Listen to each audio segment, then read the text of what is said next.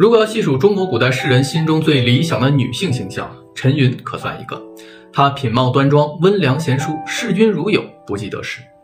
如果你的伴侣能有这么多优秀的品质啊，那你真的是顶好的福气了。但陈云的好最闪光的部分，我认为还另有其他。如果你还不知道陈云是何许人，那我今天要讲的这本《浮生六记》就来给你介绍介绍。我是读书馆长锦纶，带你看遍好书好文。《浮生六记》人称《小红楼》。首先是因为它的作者沈复和曹雪芹都是清朝人，两人的家族呢也都是经历了由兴转衰，所以书中的人物都经历了逍遥快活与困苦落魄，甚至是生离死别。相似的地方还有续写的篇章，《红楼梦》的后四十回由高鹗续写，《浮生六记》的后两记呢是由民间续写，两本书的文字风格也都近似，都是那种情真意切、清丽隽永的感觉。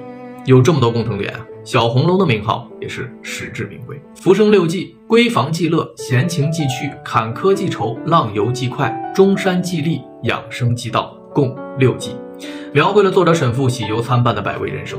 前四篇中，除了坎坷记愁，其他的三篇都是谈论生活的乐趣，闺房之乐，诗酒之乐，游玩之乐。作者的前半生啊，仿佛是冥冥之中有一层恩宠与保护。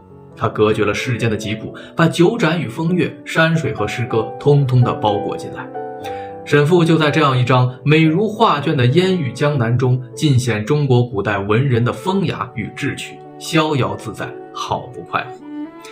而这份快乐中最重要的一片，当属闺房之乐。而这快乐的源泉呢，自然是他的妻子陈云。书里写道，两个人在沧浪亭消夏，陈云便会停下女工，陪伴沈复研习书卷。谈古论今，品乐评花。陈云不善饮酒，沈复便会教他各种行酒令的法子。于是小两口是饮酒作乐。慢慢的，陈云更像是沈复的一个知己。有时夫妻两人之间频繁斗嘴，相互会开一些不大得体的玩笑；有时又恭敬有礼，时常把岂敢得罪这样的客套话是挂在嘴边。甚至那些在君子之间、师生之间、好友之间的乐趣。在两人的相处过程中，也在生根发芽。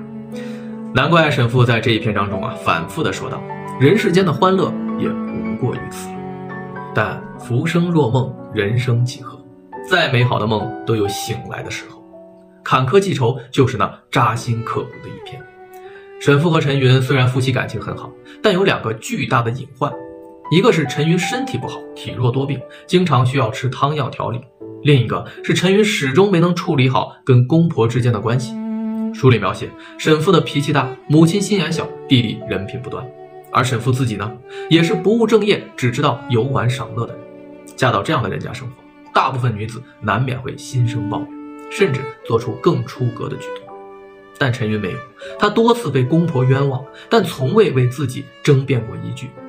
小叔子欠了外债找他担保，他也毫不推辞。后来，小叔子还不上钱躲债，债主找上门，陈云只能低头认债。沈父没有稳定工作，陈云就日夜不停地做女工来贴补家用，自己却不取分文，都交给了丈夫。甚至沈家在最困难的时候，已经养不起他们的一双儿女，只能让这可怜的姐弟跟随别家谋生。看着自己的亲生骨肉被别家领走，陈云是心如刀绞，悲痛欲绝。但依然没有说夫家的一句是非。看到这里，你是不是特别的生气啊？这么好的一个女子，竟被沈家如此折磨，难道还不发生反抗吗？我们今天不讨论中国古代男女之间的地位与权利，也不评论孰是孰非。清官难断家务事，家家有本难念的经。况且啊，这是几百年前，所以我不替他们发声，只是想通过古人的选择来给我们一些启发吧。沈家刻薄陈云是事实。而陈云与沈父间真挚的情感也是事实。至于陈云，他以一种什么样的姿态来面对沈家，是他自己的人生选择。我们当然可以为陈云鸣不平，为他感到不值。但如果我们真的为他考虑，就会发现，只要他觉得自己的付出、自己的忍辱负重是值得的，是无悔的，那别人也就没什么好再评判的。陈云临终前与沈父有一番嘱托，他回顾自己的人生，肺腑之言让人动容。他说：“问题都在自己，恩情都在别人。此生有夫君相伴，已经享受了最大的福分。所以，哪怕是后半生经历了各种坎坷，也是值得的。”这短短的几行字啊，看得我是眼泪大转。陈云就是这样一个人，他好到让人痛心，但他并不是一个逆来顺受的榆木疙瘩。他清楚地知道，在命运面前，个人的渺小。他懂得感恩，懂得知足，懂得付出真心。他从来都只为别人考虑，他重情重义。更加难得的是啊，他有才情，有智慧，有思想。他身上那风雅感性之后的缄默与沉静，是让人敬畏的光辉。只是这沉静包含了太多的重量，里面是他沉甸甸的对沈父的爱，对沈家的爱，对生命的爱。